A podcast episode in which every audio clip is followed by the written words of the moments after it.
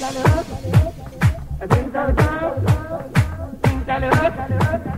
think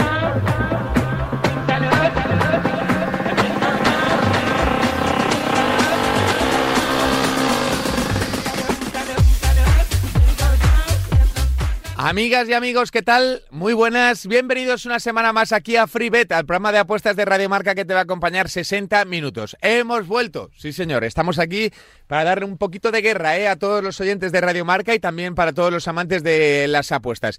Con eh, Sergio F. Núñez, que ha, sido, ha hecho un trabajo sensacional en esta Copa del Mundo aquí, cuidando eh, pues a toda la gente de las apuestas, a todos los oyentes y a todos los tipsters, ya al otro lado y con nosotros, intentando darle valor a todas estas fechas que ya sabemos eh, hay menos actividad o más, depende de cómo se mire, hay mucha Premier, hay ya el Campeonato Nacional de Liga, la Copa del Rey, hay un montón de asuntos que tratar y también en el día de hoy con las apuestas a largo plazo que vamos a sugerir en torno al baloncesto, al ciclismo, al propio fútbol, con un montón de interacciones y con vosotros. Ahí al otro lado, ya sabéis que en arroba freebeterremarca vamos a estar disponibles con la ayuda de Winamax, que es el orgulloso patrocinador de este espacio y que con vosotros siempre a vuestro ladito nos da calor, y también os regala dos free bets que son una auténtica pasada y que nosotros pues siempre agradecemos porque son pues un ingreso extra para darte un capricho, para intentar multiplicar ese dinero por dos, por tres, si es un poco agresivo por algo más y bueno, pues con la tranquilidad de que eh, además son 20 euros en una free bet en los que pues no te juegas nada más que intentar multiplicar o generar valor gracias a Winamax y solo por escuchar este espacio. Ya sabéis, arroba freebetrmarca. Eh, no os puedo contar muchas cosas más, que vamos a hablar de fútbol, de baloncesto y de ciclismo. Y no os puedo contar muchas cosas más porque dentro de poco habrá sorpresas relacionadas con FreeBet para este 22, 2023. Así que pégate a la radio del deporte, pégate a Radio Marca, que nada, te contamos alguna cosita más. Aquí en FreeBet, apuestas y deporte en Radio Marca.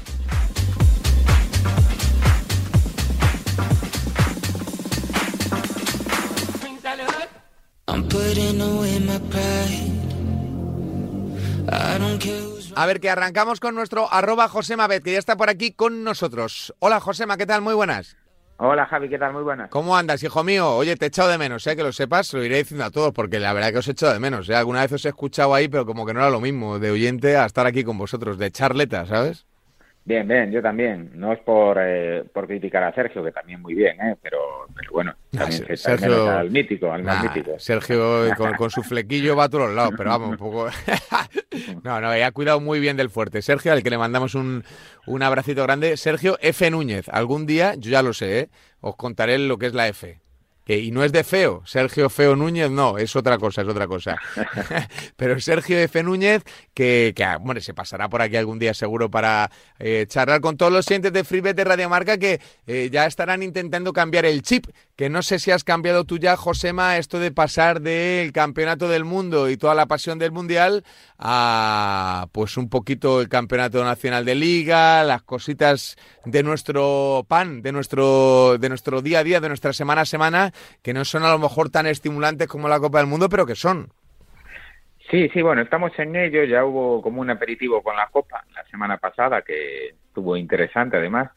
Y, y ahora, bueno, pues con la Liga, con, un poco con el freno de mano puesto, porque tampoco sabemos saber cómo van a aparecer los equipos después de entre Mundial y, y, lo, cómo están de fiestas y no. A ver cómo se toman este partido, a ver cómo están después de este parón pero, pero bueno, habrá que estar muy atento a esta jornada porque ahora ya vuelve todo en carrera, la semana que viene Copa, muy interesante también, y, luego, bueno, ya Liga, Champions, Liga Supercopa también viene, o sea, vamos a estar ahora cargados y, rápido hay que ponerse otra vez con, la Liga y a, ver cómo, cómo, está el tema, sí, claro que sí. Bueno, eh, no sé si es estimulante o no, pero los verdes suman exactamente igual en primera que en la Copa del Mundo o en la Copa del Rey que en primera o, eh, eh, es exactamente igual. Así que hay que ponerse las pilas. ¿La tienes muy estudiada la jornada ya, Josema, o no?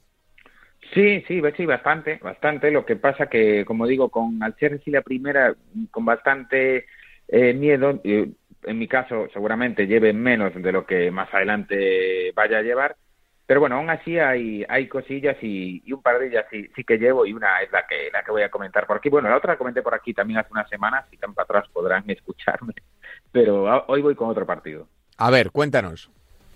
Pues en el Getafe Mallorca, que este partido es el, el viernes a las, a las 5, eh, me gusta la opción Getafe con empate de evolución, porque dan el partido casi 50-50, lo dan equilibradísimo, y me parece, o sea, excesivo darle casi al Mallorca el mismo favoritismo que al Getafe jugándose en Getafe. Es decir, eh, yo creo que, la condición de local debería hacer, debería hacer que el Getafe sea un poco más eh, favorito.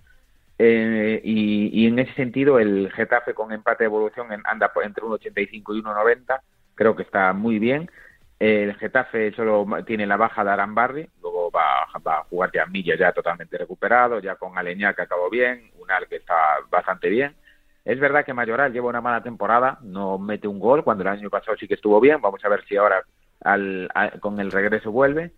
Y, en el Mallorca tiene dos bajas eh, bastante importantes, una es el central Valgent, indiscutible por tarjetas, y Ruiz de Galarreta también es baja, que había entrado bastante bien después de la lesión. Y, tengo la sensación de que puede ser ligeramente favorito el, Getafe en estas fechas, es el que juega en casa. Eh, no sé, me, me da esa, esa impresión. Eh, además, bueno, hay que ver, como digo, también los que vienen de, Mundial. En, bueno, en el caso del mayor que tiene a Canín, pero que tampoco se jugará nada, más que nada de, de los viajes. Pero, pero como digo, Creo que es para mí ligeramente favorito el Getafe, entonces está muy bien pagado ese Getafe con empate de evolución, el empate entra mucho, lo cubriríamos, y es una apuesta que me gusta para esta última jornada del año y primera después del parón. Hmm, sobre todo porque el Mallorca es un equipo, Josema, lo hemos hablado alguna vez, ¿no? Que es eh, excesivamente conservador en muchos tramos de los partidos, ¿no? Lo fía todo a Muriki, que es una eh, maravilla de delantero, pero, pero claro, hay muchas veces que, eh, sobre todo fuera de casa, está muy lejos de la portería contraria mucho tiempo, ¿no? Sí, sí, sí, sí, es muy, sí, está muy basado en Muriki, en Maceo también, que es el que uno que le puso muchos balones y que está haciendo un temporadón. Yo decía siempre, incluso pudo haber ido al mundial en ese puesto, el lateral derecho, que estaba bastante cojo. Luego estuvo lesionado y ahí se le acabaron las opciones, pero eh, pero sí que es cierto que es un equipo con que de hecho suele jugar con tres centrales, igual que el Getafe. Se cruzan dos sistemas muy parecidos. Y en este partido, además, pienso que Muriqui, al, ir también por arriba, eh, puede ser un delantero, entre comillas, más controlable por el Getafe que por otros equipos, porque el Getafe tiene también tiene un Mitrovic, tiene un Alderete, Genet, son, son jugadores eh, más, a lo mejor que un delantero estático les viene hasta mejor que, que, uno que vaya bien por arriba, porque ellos van bien por arriba, que otro tipo de delanteros. Entonces, en ese punto, por ejemplo, me da la sensación que Muriqui le puede hacer más daño al, al Rayo que al Getafe, jugando mejor el Rayo que el Getafe. Esto es una apreciación mía, de hecho al Rayo le marcó y tal, y es una sensación que por ahí también me gusta la apuesta, porque creo que el estilo del Mallorca al Getafe, que juega más feo que el Rayo, por ejemplo, eh, pero le puede venir mejor. Tengo, me da esa sensación. Entonces, por ahí también me, gusta, como digo, la, apuesta. Bueno, pues nos quedamos con ese DNB en favor del eh, Getafe ante el Mallorca de Javier Aguirre. Caminos cruzados una vez más. Eh, Josema, del resto de la jornada hay algo así que te llame la atención, eh, un partido especial, algún, no sé, la baja de Lewandowski que también puede ser importante. Hay cositas ¿eh? para esta jornada. Sí, sí, sí. Lo que pasa que son, como digo, hay mucho partido muy impredecible de que, por ejemplo, la alineación del Barça, ahora sin Lewandowski tal, complicado. ¿Cómo aparecerá el Barça después de, lo del Mundial? ¿Cómo aparecerá el Madrid en Valladolid? Pues son partidos difícil, difícil, o un Villarreal-Valencia también muy interesante, pero también hay, que ver, hay que ver ahora el Villarreal de Setién, si mejoró después de este tiempo que tuvo para, para dar sus explicaciones y demás, como comentaba él, vamos a verlo, vamos a ver, vamos a ver muchas cosas en, este, en esta jornada, pero eh, yo estoy casi en muchos partidos, mejor verlo sin apostar y ya apostaremos las siguientes. Como digo, muchos porque hay mucha incógnita. Otra, otro partido interesantísimo es el Celta-Sevilla, que hay que recordar que, que el Sevilla es como está. Es decir, el, el, Sevilla está en descenso, que no se olvide la gente, y, y, juega en Vigo, que es el que está un puesto por encima de él. Es decir, si gana el Sevilla, meta al Celta en descenso y si no, el Sevilla seguirá en descenso. Eh, un partido muy importante ese, aunque viene ahora. Vamos, a tener también peligroso porque sobre todo el Sevilla, ahí sí que hay muchos mundialistas, incluso muchos argentinos, que hay que ver cómo vienen. Y hay que ver muchas cosas que, que bueno, saldremos de dudas estos días. Sí, porque el Mundial va a marcar para bien o para mal a muchos equipos y hay que descubrir quiénes van a ser marcados ahí como, como, como X o con una X en la frente por su, por su mal rendimiento o por su mala adaptación tras la pretemporada famosa esta de otoño que han hecho muchos equipos y que pues hay que descubrir cómo le sienta a cada uno. Eh, Josema, te mandamos un abrazo gigante. Muchas gracias por estar con nosotros. Nada, un abrazo para vosotros y gracias, gracias como siempre. Un abrazo, un abrazo para arroba José Mabet, que como siempre nos ha dejado un pic de los buenos, ¿eh? Aquí, hablando de fútbol, de ese Getafe Mallorca, que te contaremos, como siempre, marcador. Qué ganitas tenía yo de saludar a nuestro Samu Pollo, arroba Pensa Apuestas, que ya está con nosotros. Hola Samu, ¿qué tal? Muy buenas. Hola Javi, ¿qué tal? Yo también tenía muchas ganas de saludarte de nuevo. Eh, pues sí, la verdad que sí, que nos hemos echado de menos este mesecito, ¿eh? No sé si habíamos estado alguna vez tanto tiempo sin hablar, ¿eh? Como las buenas parejas, ¿eh? no lo sé, no lo sé, creo que no, pero bueno, ahora no, lo repetiremos en, un tiempo. Eso, eso, eso, eso, eso, no lo repetiremos. porque ya ha pasado el Mundial, ha pasado de la Copa del Mundo, hay mucha gente así como un poco en tono depresiva, ¿no? Porque hasta que le vuelves a coger el tran tran a la competición, no sé si a vosotros en las apuestas os pasa, hasta que vuelves a coger el ritmo otra vez de, de venga, jornada, venga, Copa, venga, Supercopa dentro de poco, venga, la Champions a vuelta a la esquina, venga, Premier, venga... No, eh, es difícil el cambio, ¿eh? Sí, sí, es cierto que da un poco de pereza, aunque en nuestro caso no ha sido tanta desconexión porque al final eh, las categorías REF han seguido adelante, la Copa del Rey también es una competición que con el nuevo formato nos despierta muchísimo interés, pero es verdad que el Mundial lo hemos seguido muy, muy, muy de cerca y hemos disfrutado como auténticos enanos y cuando ha acabado de verdad que es como aquella serie que de tantas temporadas que la acabas y ya te sentías como parte de la familia y la echas de menos durante un tiempo. Pero bueno, al final nos queda el consuelo de que cada cuatro años se repite, pero es verdad que ahora da un poco de pereza reengancharse a, a la rutina de categorías nacionales. Eso es. Eh, a ver, de, mm, así como por poner un poquito en orden todos los servicios, todos los, todas las propuestas, todo, todo un poquito en eh, negro sobre blanco. Em, ¿El fútbol formativo ya está otra vez al 100% o para? No, las categorías RES paran hasta, hasta el próximo año, la primera semana de enero vuelven, creo que es el día 3 y 4 que hay Copa del Rey. Ajá la siguiente eliminatoria, tercera ronda, por así decirlo, porque en la primera y la segunda no participan todos los equipos que deberían, ahora sí que entran los que jugaron la Supercopa de España. Y otros años sí que durante estas fechas se ponían al día algunos grupos de tercera y segunda red, este año no, hay parón total hasta el 6-7 de enero creo que es, así que nada, estos días nosotros descansando y bueno, como siempre, analizando un poquito aquello que se ha hecho bien, aquello que no se ha hecho tan bien para que el 2023 pues sea otro otro gran año. Nos gusta, nos gusta eso, ¿eh? de, tomarse el tiempo de reflexión necesario para intentar eh, sacar eh, el máximo provecho de, las apuestas. vuelve también la, la, primera división, la segunda nunca se fue, pero la primera regresa. Eh, es momento de ver, de mirar, de intentar aprovechar oportunidades, porque vosotros siempre decís, ¿no? Que, al principio de temporada es el momento perfecto, por decirlo de alguna manera, que es donde todo está un poquito más desajustado. No sé si entiendes con esta cosa rara de la Copa del Mundo y demás que puede ser o puede pasar lo mismo, que puede haber oportunidades de mercado también. Pues podría haberlas. Lo que pasa es que estamos ante un escenario totalmente nuevo un escenario que nunca antes se había dado y vamos a ver cómo afecta o no a los equipos, porque por una parte tenemos a los eh, mundialistas que han tenido eh, una carga importante de entrenos, de partidos y de minutos en las piernas, pero por otro lado también están los que en teoría han estado descansando, pero que igual pueden o les puede faltar ese ritmo competitivo que sí han tenido sus compañeros. Así que vamos a ver, lo que está claro es que cuidado con, con los favoritos porque puede ser que, en estas primeras jornadas post-parón pues eh, veamos alguna que otra sorpresa. Así que vamos a ver porque la verdad es que es un escenario totalmente distinto, fútbol el día de fin de año, un poquito equiparándonos a la Premier y a ver qué tal va el, el experimento. El Hmm. Mundial, la verdad que tengo que decir que me ha gustado muchísimo en estas fechas, no sé si más que en el formato habitual. A mí mucho, Así que mucho Sí, más. a mí igual. La verdad que Quizá- al principio a mí- teníamos algo de reticencias, pero ha sido una auténtica pasada. Así que... A mí, ¿sabes qué me ha pasado, Samu? Que me ha gustado verlo en invierno. O sea, eh, en verano estás ahí como más a otras cosas, ¿no? A la playa, a las cañas, a los Sí, amigos, ya estás... apetece más, sí, sí, apetece más salir de casa y en invierno parece que te... Eso Tienes es. la excusa perfecta para sentarte en el sofá Debajo de, la casa. sábana, debajo de la manta y... Eso es. Es y que- maratón de fútbol y espectacular. Claro, yo ahí he visto, Sí, sí. he visto una gran diferencia, ¿no? En los domingos al sol, pues te vas a dar un- una vuelta en bici o te vas ahí en verano a la piscina y es que casi que te rompe el ritmo ver ahí un Qatar-Ecuador.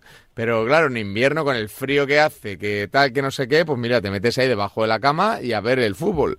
No sé, creo que... Estás a mediodía y te levantas ya cerca de la medianoche. Claro, Así claro. que, Planazo. Claro, claro, claro, claro. Bueno, Sí, tiene sí. sus cosas buenas y sus cosas malas. Eh, ¿Habéis hecho algo decente en el Mundial, Samu, o no? ¿O habéis dejado pasar la competición?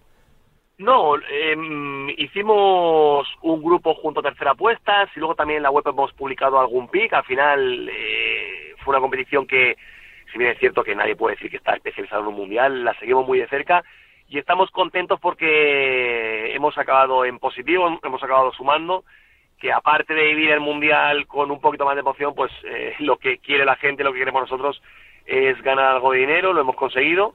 Así que la verdad es que bastante contentos, eh, porque ya te digo, no, no es, no vamos a mentir diciendo que es algo que dominemos a la perfección como sí podríamos decirlo de las categorías ref, pero nos ha ido bien, así que aparte de disfrutar, hemos conseguido sacarnos ahí un pequeñito extra, así que muy contentos. en Bueno, eh, de eso se trata, de eso se trata.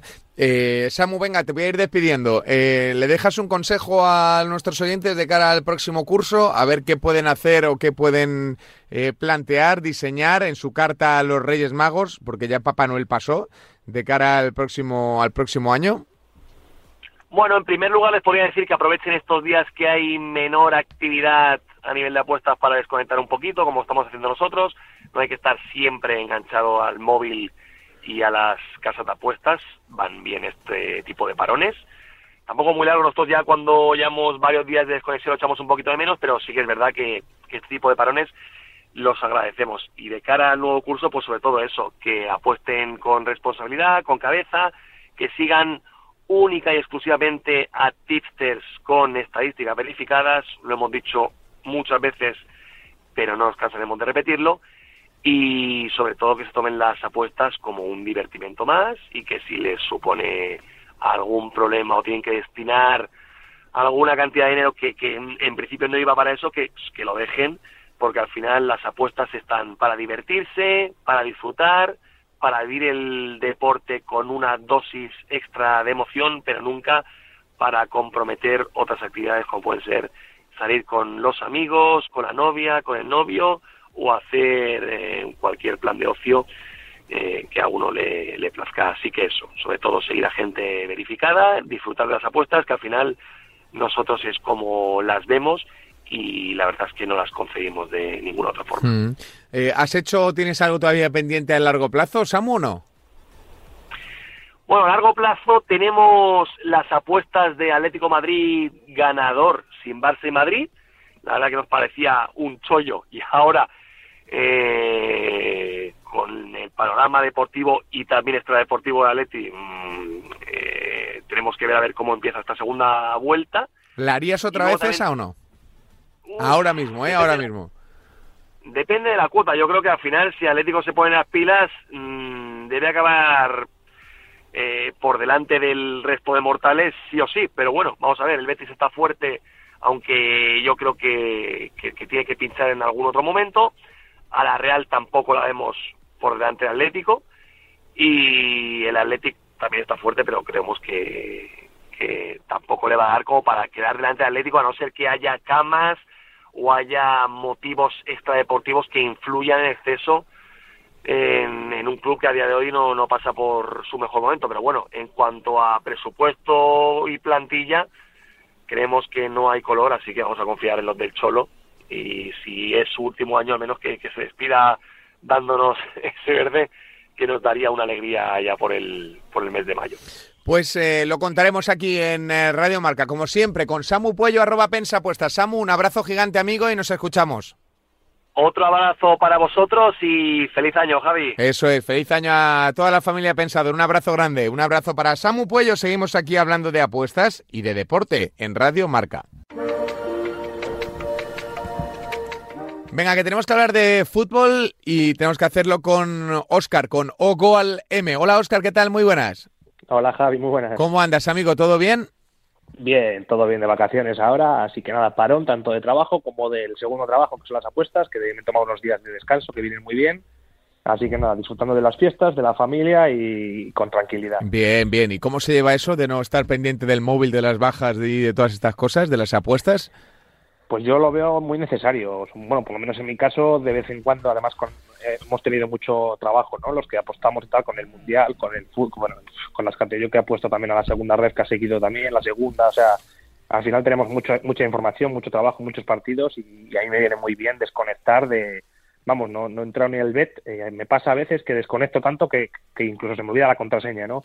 Y, y, y, eso, a mí me viene fenomenal ver algún partido así suelto. Ahora la primera, esta jornada que hay este, estos días ahora en Nochevieja, ¿no? Y tal, la veré pues por encima, sin apuestas, sin esa presión, sin esa...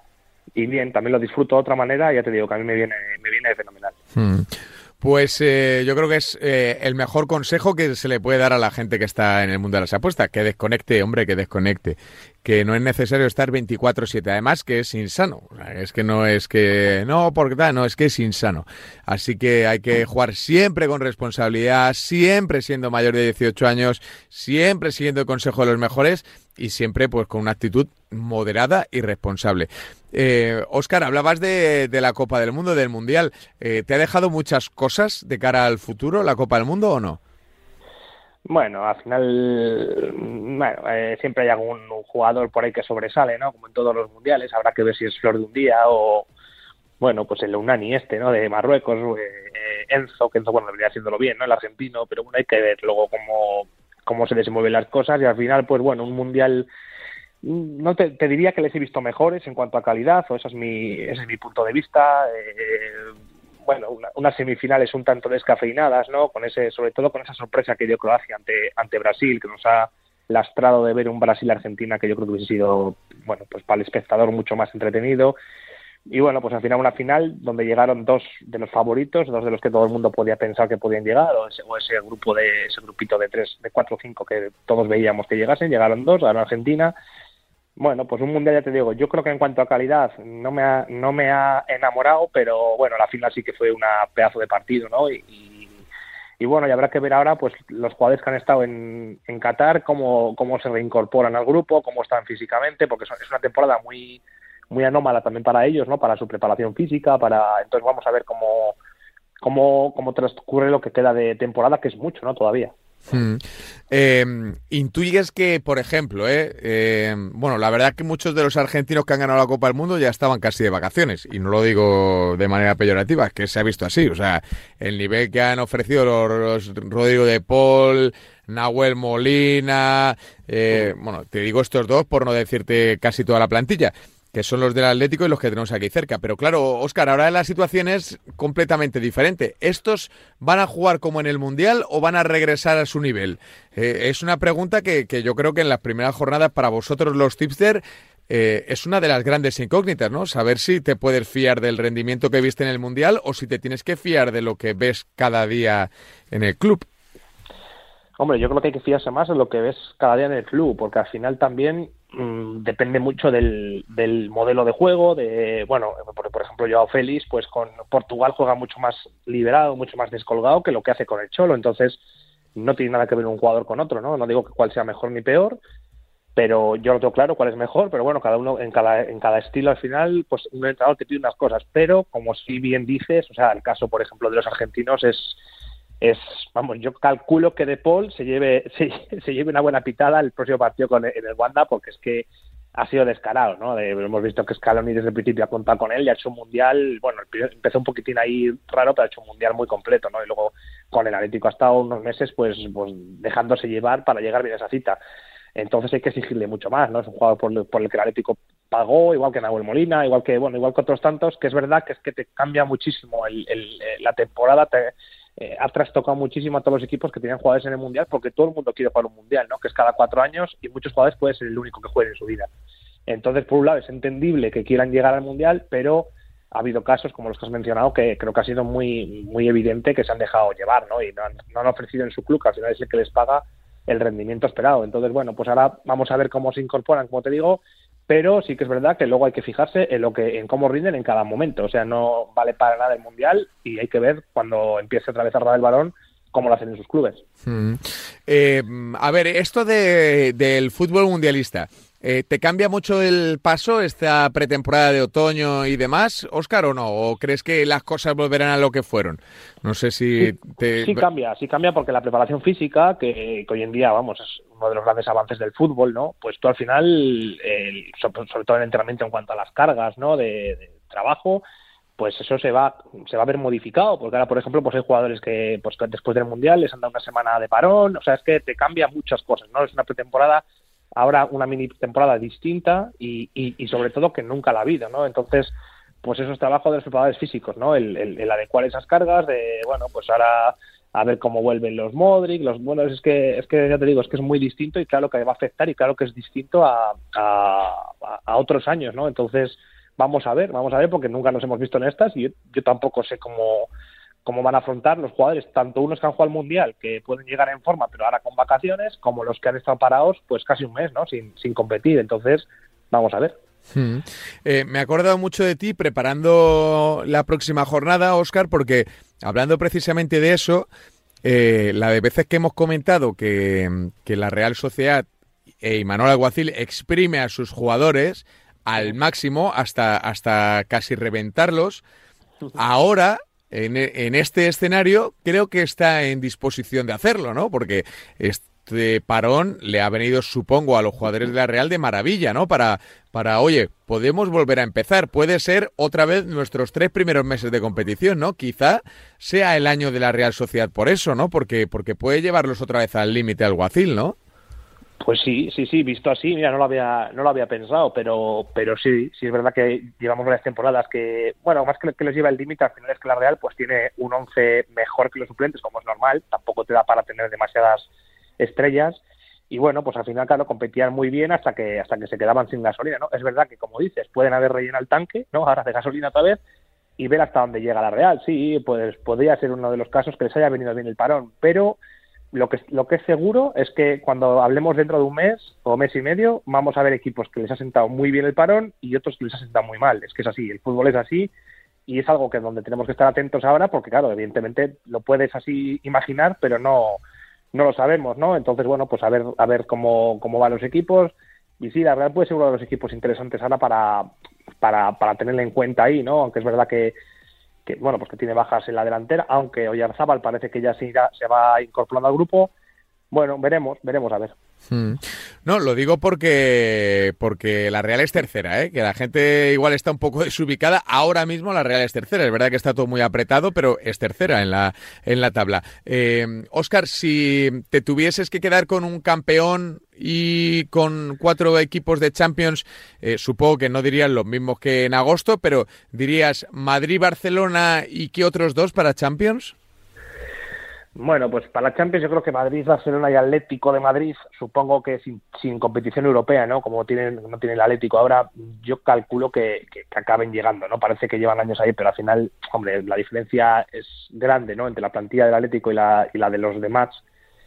El Sevilla no va a llegar, imposible ya, eh, aparte no, no tiene ni sensaciones ni plantilla para hacerlo.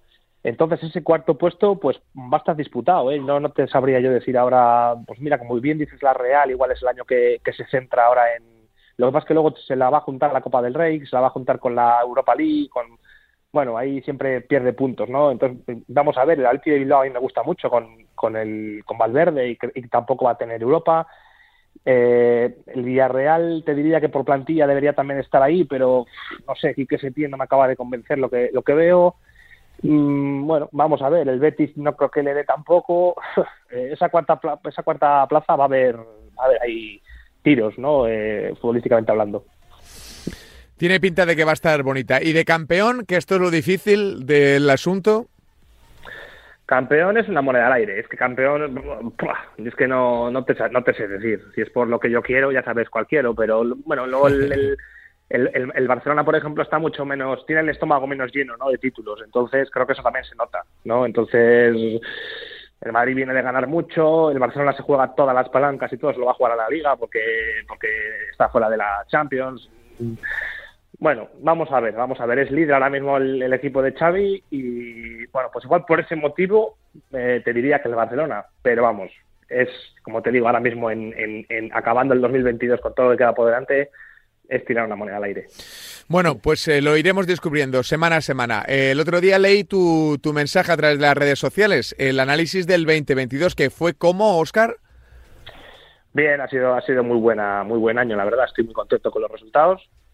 Y bueno, lo que te digo siempre, lo intentaré mantener porque a mí esto me encanta. O sea, eh, bueno, sigo con la misma ilusión que siempre, pero, y no es que sea falsa modestia ni nada, es que esto es muy complicado y, yo creo que cada vez es más complicado. Hay que irse adaptando a las circunstancias, adaptando a los cambios y bueno, yo no puedo garantizar otro año bueno, pero pero oye, ojalá, ojalá sea así y desde luego que hasta ahora estoy más que satisfecho. Soberbio, como siempre, nuestro Oscar, arroba Ogoalem en la plataforma Betuen lo podéis encontrar por si queréis empezar el año con regalo y de los buenos. Eh, Oscar, un abrazo gigante.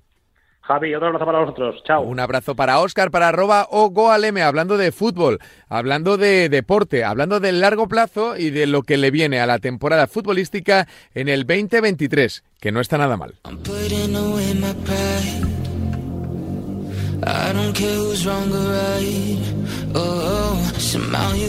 Bueno, ya sabéis que siempre intentamos buscar eh, apuestas eh, en estas fechas, principalmente de largo plazo, de valor, de, las competiciones que tanto nos gustan y tanto nos apasionan. Por eso, hola Carlos Santos, ¿qué tal? Muy buenas. Hola Javi, ¿qué tal? ¿Cómo estás? Muy buenas. Pues tiramos de ti para que nos cuentes un poquito la temporada de baloncesto, que ya estamos llegando casi casi al Ecuador, ¿verdad, ¿verdad Charlie? Y ya sabemos muchísimas cosas de las que vamos a ver en el desenlace final. NBA y Euroliga, te vamos a preguntar un poco por tu valoración de lo que estás viendo hasta la fecha y también de lo que vamos a ver en el, en el futuro. Eh, por ejemplo, Charlie, Euroliga, eh, ¿a qué equipos ves más fuerte a día de hoy para hacerse con el título? Bueno, yo te diría que, tengo tres candidatos seguros para Final Four. Eh, EFES eh, como campeón, Real Madrid y Barça. Creo que el EFES va siempre de menos a más y que es a partir de febrero cuando comienza a a funcionar la maquinaria. Creo que tiene eh, un, un, fantástico perímetro con Larkin, con Misic y con Claybur y creo que estarán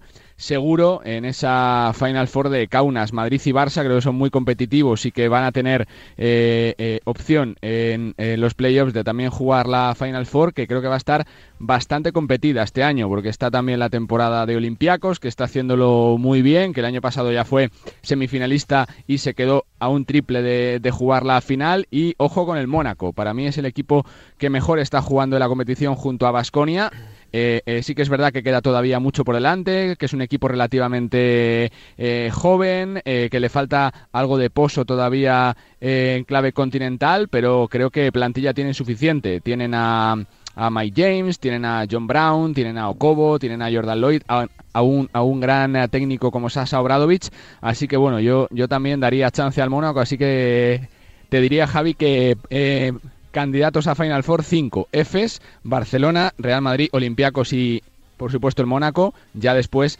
sabes que es muy complicado hacer cualquier tipo de pronóstico sobre la Final Four porque te lo juegas todo en un solo fin de semana. No, y además que depende mucho, Charlie, y esto siempre lo decimos, en las apuestas a largo plazo, sobre todo, pero en las normales también, de momentos, lesiones, eh, situaciones contractuales. Hay un, una baraja de, de, posibilidades muy grande, un abanico de posibilidades muy grande, y la sensación, Charlie, es de que eh, estos cinco equipos están muy apretados o no, o hay un equipo que que, que, reinará sobre todos, por decirlo de alguna manera? Porque otros años sí que hemos tenido muy claro quiénes eran las dos mejores plantillas o los dos equipos que iban a ganar, ¿no? Yo creo que los últimos tres años el mejor equipo ha sido el EFES. Eh, creo que ha ganado dos títulos y que si el año de la pandemia no se hubiera parado la competición, creo que también eh, lo hubieran sacado, porque ese año además estaban eh, sacando los partidos por paliza siempre a sus rivales. ¿Qué ocurre? Que este calendario lo que ha hecho ha sido relativizar las ligas regulares. El EFES, por ejemplo, el, año pasado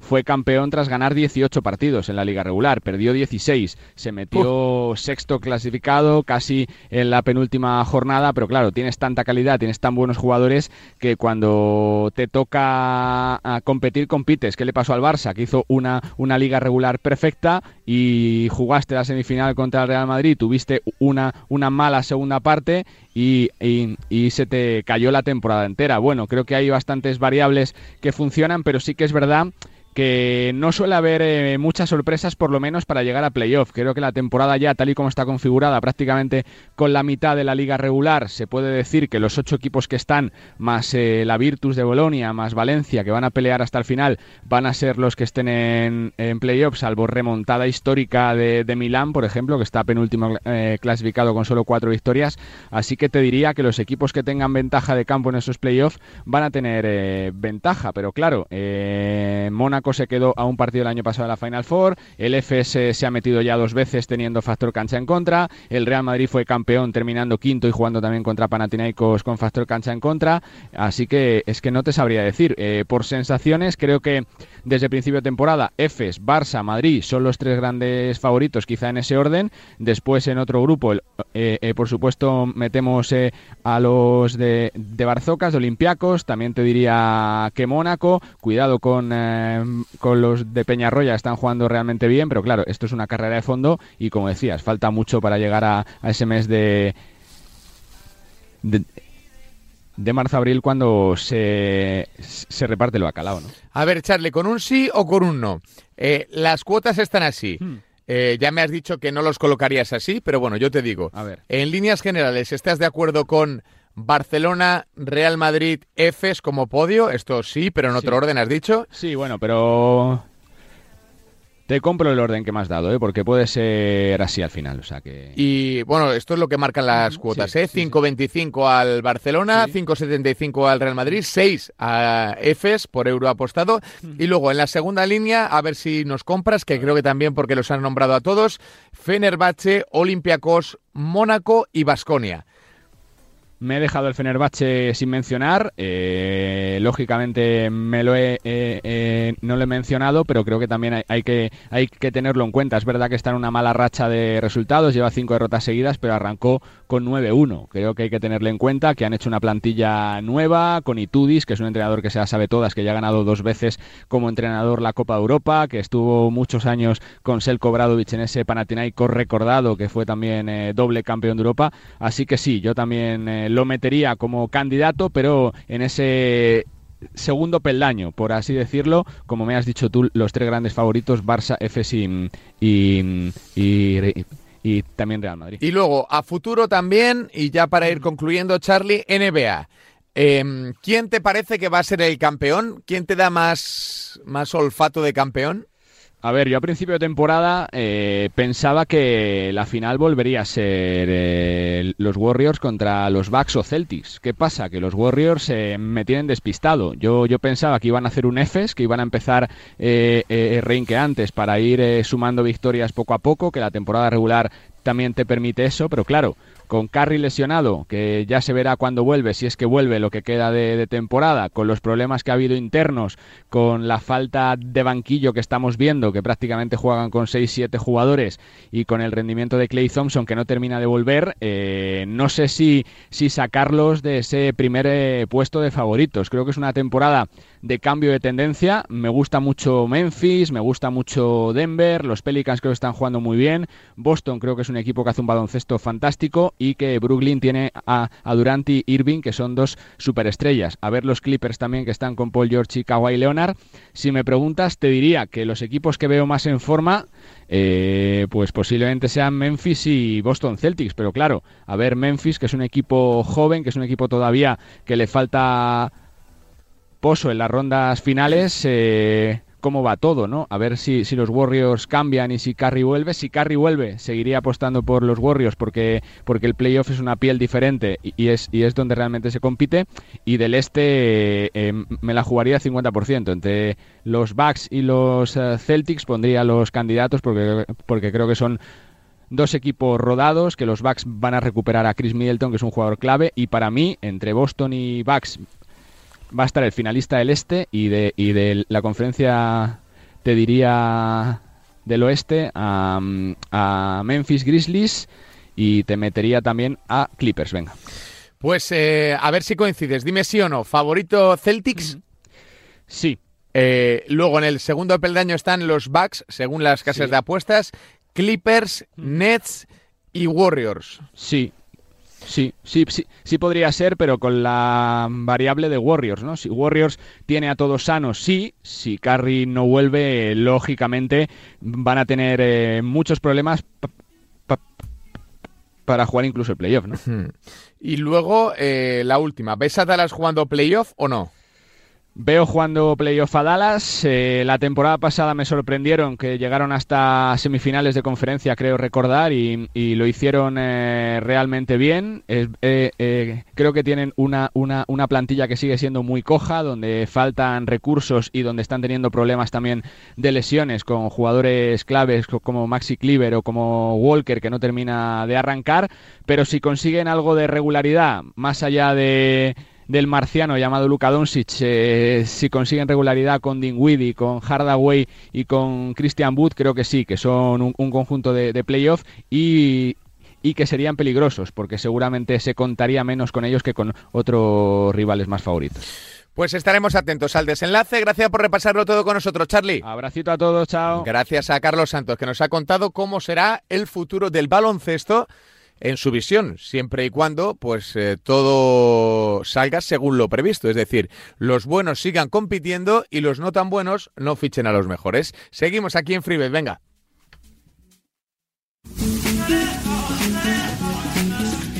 A ver, y venga, vamos a coger el mundo de la bici con ganas para este 2023. ¿A que sí, José Rodríguez? ¿Qué tal? Muy buenas. Hola, Javi, ¿qué tal? Muy buenas. ¿Cómo andas? ¿Todo bien? Perfecto, me acabo de bajar del rodillo, ya sabes. Ah, perfecto, perfecto. Oye, José, em, ¿tú eres amante de las porras o no? Y de los churros, de, todo lo que se, de todo lo que se pueda, ¿sabes?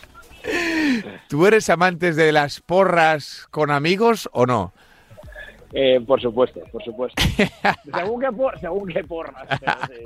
Una buena porra, una buena porra, ya sabes tú que, no le desagrada a nadie. Ay, no, no. Estamos hablando de porras de pronósticos, de porra de pronósticos. Una porra, una, porra en amor y compañía. ¿eh? Eso es, una buena porra con amigos siempre está bien. Eh, pero, ¿eres amigo tú de hacer pronósticos a meses vista o no? si me lo pide un buen amigo, sí. Sí, no, pero, pero es que está muy de moda esto en el mundo del ciclismo, porque eh, otros años teníamos todo claro, es decir, eh, tal va a no sé qué sitio, tal va al otro, tal va al otro, su calendario, pero este año, por lo que detecto, que tampoco soy un entendido como tú, pero hay muchas más dudas, hay gente que está jugueteando con el calendario, gente que puede hacer cosas extrañas en su calendario. Eh, está bonito casi la pretemporada ya, ¿eh? Antes de empezar a dar pedales estamos disfrutando ya de todo esto, ¿no? Bueno, pero más o menos eh, ha, habido, ha, habido mucha emoción, pero más o menos ya se van destapando las cartas. Eh, al final, Pogachar y Vingegaard, que son los dos que están llamados a volver a pelear por el Tour de Francia, van a estar en el mes de julio en las carreteras francesas, en esa salida, no olvidemos eh, que el Tour este año sale de Bilbao. junto a ellos va a estar Egan Bernal, casi seguro. Y luego en el Giro de Italia es cierto también que han conformado un elenco de garantías con Renko Evenepoel, que ya ha confirmado su presencia, Geraint Thomas por el último Tour de Francia, eh, Primo Roglic, que también va a estar ahí. Así que creo que, como mínimo, como mínimo los grandes se han dividido y creo que muchos han entendido que ahora mismo están eh, un poquito por detrás de Vingegaard y de Pogachar y que el que quiere ganar pues eh, le toca le toca buscarse las habichuelas en, otro lado. Hmm. Eso, eso te iba a preguntar, José. Da la sensación de que eh, otros años no sé si ha pasado o no lo recuerdo, pero da la sensación de que muchos pues han dicho, para quedar tercero en el Tour, me voy al Giro o me voy a la Vuelta. No, pero lo han hecho, lo han hecho. Es, algo habitual y sobre todo en los últimos años, que, que al final sabes que no tienes ya te iba a decir la calidad individual, incluso el equipo, ¿eh? porque ahora mismo hay dos frentes eh, tremendamente fuertes, que son el, Jumbo Visma y el UAE, el, equipo Emirates. Y ahí sabes que fuera de ese abanico lo tienen muy complicado. Ineos va a intentar llevar a Bernal, va a intentar recuperar a Bernal. Yo ahí sí que tengo muchísimas dudas, y te lo digo a siete meses de vista, ya no solo de que Bernal esté en condiciones de pelear por el Tour de Francia, sino te voy a ir un poco más allá y quizás sé que voy contra la corriente de pensamiento de todo el mundo, tengo dudas de que Bernal esté en la salida del Tour de Francia. Yo sigo queriendo ver cómo es la recuperación, en qué estado y a qué nivel. Ojalá nos sorprenda y ojalá eh, le tengamos a su mejor nivel. Yo hasta que no lo vea, no me lo voy a, no es que no me lo vaya a creer, que no, no, pues eso, que, que no voy a, no voy a pensar que sí, que de verdad eh, Bernal se ha recuperado como para estar otra vez al nivel de los mejores. Bueno, ojalá sí, sería una grandísima noticia, sería el mejor regreso posible para el mundo del ciclismo, pero ya te digo que soy bastante escéptico en torno a ese tema. Más allá de esto, es que ten en cuenta, por ejemplo, el equipazo del Jumbo Visma. Eh, Roglic no tiene sitio en el equipo del Tour, va a ir Vingegaard. Esto puede cambiar, evidentemente, si la temporada empieza, ¿no? digamos, con algún problema para alguno, pues se reordena el calendario. Lo mismo pasa en el UAE. UAE va a presentar a Almeida de líder en el Giro, a Ayuso de líder en la Vuelta, Pogachar en el Tour. Y luego ten en cuenta que alguno va a doblar, o sea, va a hacer eh, dos grandes vueltas. No creo que sea Ayuso, que Ayuso va a ser la Vuelta a España, pero quién sabe si este año, que además la vuelta empieza más tarde, porque este año hay una novedad, que es que los campeonatos del mundo se van a celebrar en el mes de agosto de forma conjunta en todas las disciplinas del mundo del ciclismo, y eso va a obligar a que la vuelta empiece un poquito más tarde, empieza la última semana de agosto. Entonces, quizá ahí, pues alguno le pueda dar tiempo a recuperar un poco más del esfuerzo del Tour de Francia y por qué no ver, por ejemplo, a Poachar pues doblando ese Tour Vuelta a España que el año pasado anunció que podía hacer y al final no llegó a cabo. Así que quién sabe lo que lo que nos puede deparar. Pero para que te hagas una idea de los equipazos que hay, eh, es que no les caben los líderes entre las tres grandes vueltas a, los dos equipos grandísimos del mundo del ciclismo. Pues eh, tiene pinta de que el calendario va a estar bonito. A ver, eh, vamos a jugar, José, que esto queda para siempre en la fonoteca de Radiomarca. ¿Quién crees que va a ganar el Giro? Primo Roglic. Primo Roglic, ¿por alguna razón especial? Porque le tengo mucho cariño a un tío que es. Ya sabía yo que era más era más sentimental, ya sabía yo que. porque creo, creo que Benepul, si el, es que el Giro tiene un condicionante, que es la meteorología.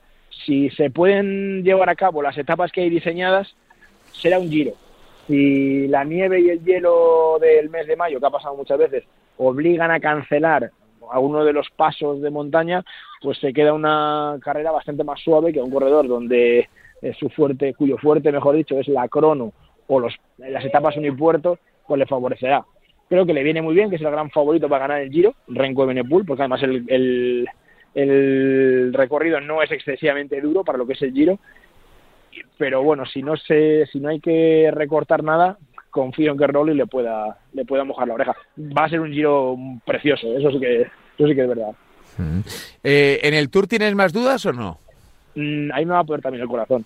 Eh, Tadej Pogachar. Tengo muchas dudas, tengo muchísimas Escucha, que esto va de acertar, ¿eh? Acuérdate, pero... es que estoy hablando de los dos mejores ciclistas de los últimos años, ¿eh? Pogachar y, y Roglic. Eh, te voy a decir él porque porque lo del año pasado, pese a que lo de Vingegaard fue espectacular, yo creo que que no se va a volver a repetir. Pogachar creo que no va a gastar tanta gasolina en el primer tramo de la temporada y que va a medir mejor dentro del propio Tour de Francia.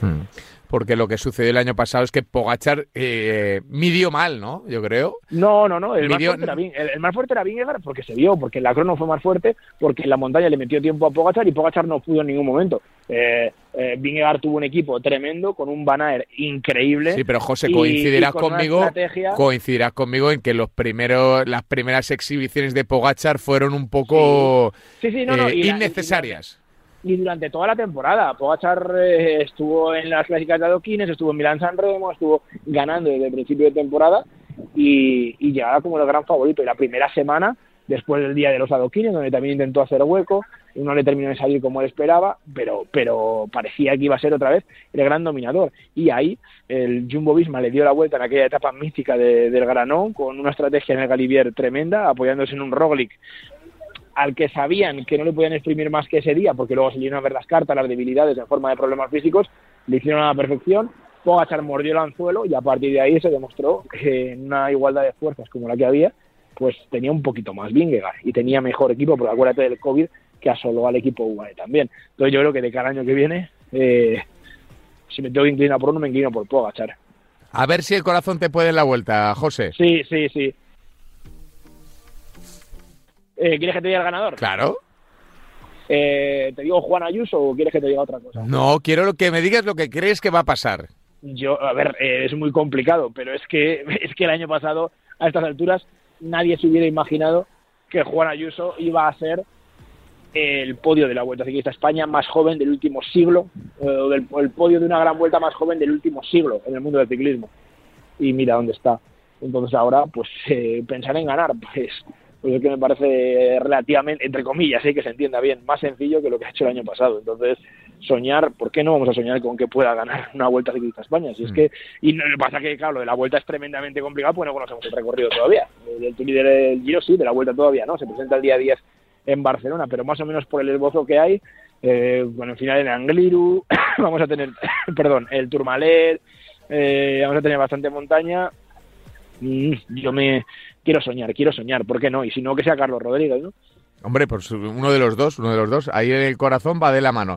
Eh, mm, casi nos queda como lo de lo de lo de la el año pasado es que el año pasado a estas alturas eh, hace una semana se cumplió un año hace una semana eh, yo tuvimos la suerte en el Marcas por Weekend en Sevilla yo tuve la suerte de moderar esa mesa una mesa con los con los deportistas del futuro o sea a modo de grandes promesas que iban a ser que hasta dónde podían llegar en aquella mesa estaba Marcus Cooper, que era como el embajador de todos ellos, que era un tío que ya había sido campeón olímpico con 21 años, bueno tal, eh, María Vicente, que verdad que se había tenido problemas de lesiones, y los otros dos eran Carlos Alcaraz y Juan Ayuso, que eran las promesas del futuro.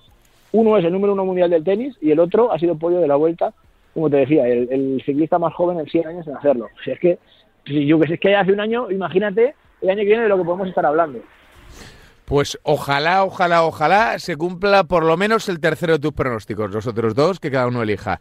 Eh, José, te mandamos un abrazo. Del Campeonato del Mundo no te voy a preguntar, ¿eh? Que, ¿Y de las clásicas estas de barro? Que son la ley. Bueno, de, barro. De, ¿Pero de barro te refieres al ciclocross de ahora o al adoquín de.? No, al ciclocross, al ciclocross eh, me, parecen fascinantes, ¿eh? O sea... Matthew Van Der Poel, Bob Van y Tom Piddock. Si luego les vas a ver durante la carretera también, es que es, lo precioso del ciclismo. Eh, pero esto antes no pasaba, ¿no?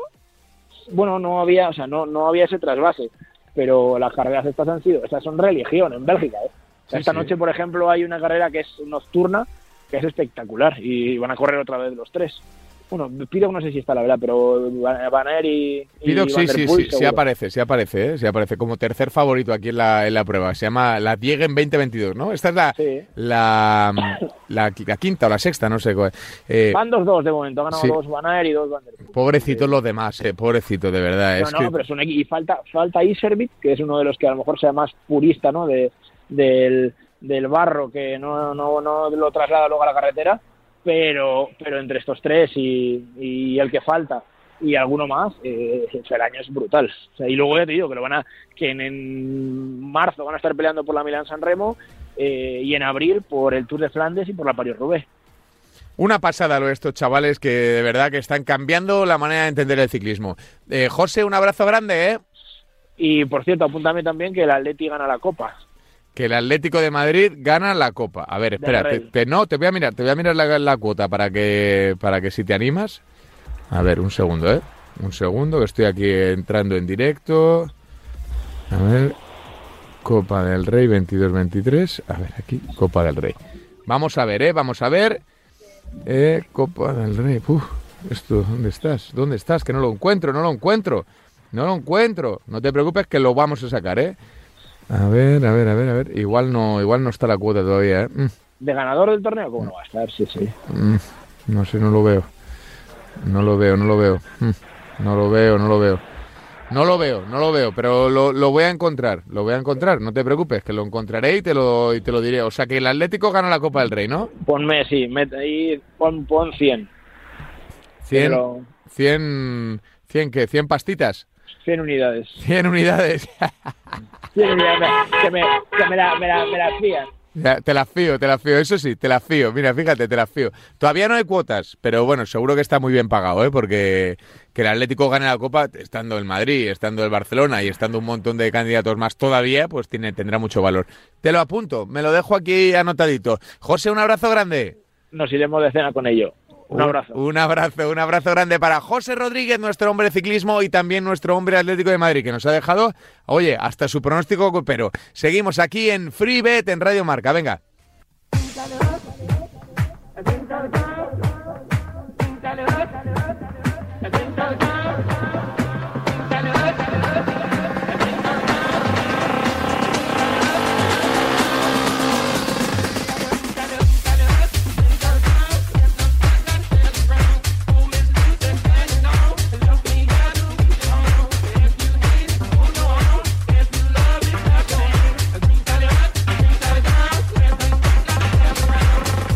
Bueno, pues hasta aquí ha llegado este FreeBet. Ya sabéis, arroba FreeBet Remarca es nuestra cuenta de Twitter. Ahí podéis interaccionar con nosotros, dejarnos, cuidarnos, mimarnos, eh, sugerencias, opiniones, eh, pues comentarios. Eh, recordad, volver a escuchar el programa, lo que queráis. Siempre en arroba FreeBet Remarca.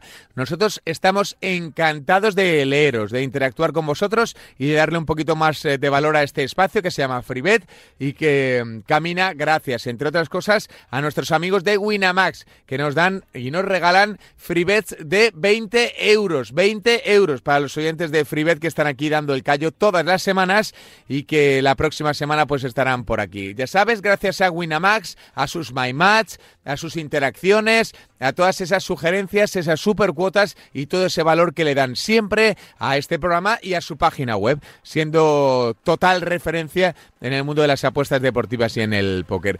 No me dejan decir nada más, no puedo decir nada más, solo puedo decir que dentro de muy poco habrá sorpresas aquí en esta casa con apuestas, con Winamax y con todos nosotros. Así que estate atento, que en nada, en nada, y cuando digo en nada es en nada, habrá sorpresitas de las buenas. Ya sabéis, FreeBet en Radio Marca, cuidando a la gente y siempre jugando con responsabilidad y siendo mayor de 18 años. Este mantra que nos acompaña hoy y siempre aquí en FreeBet.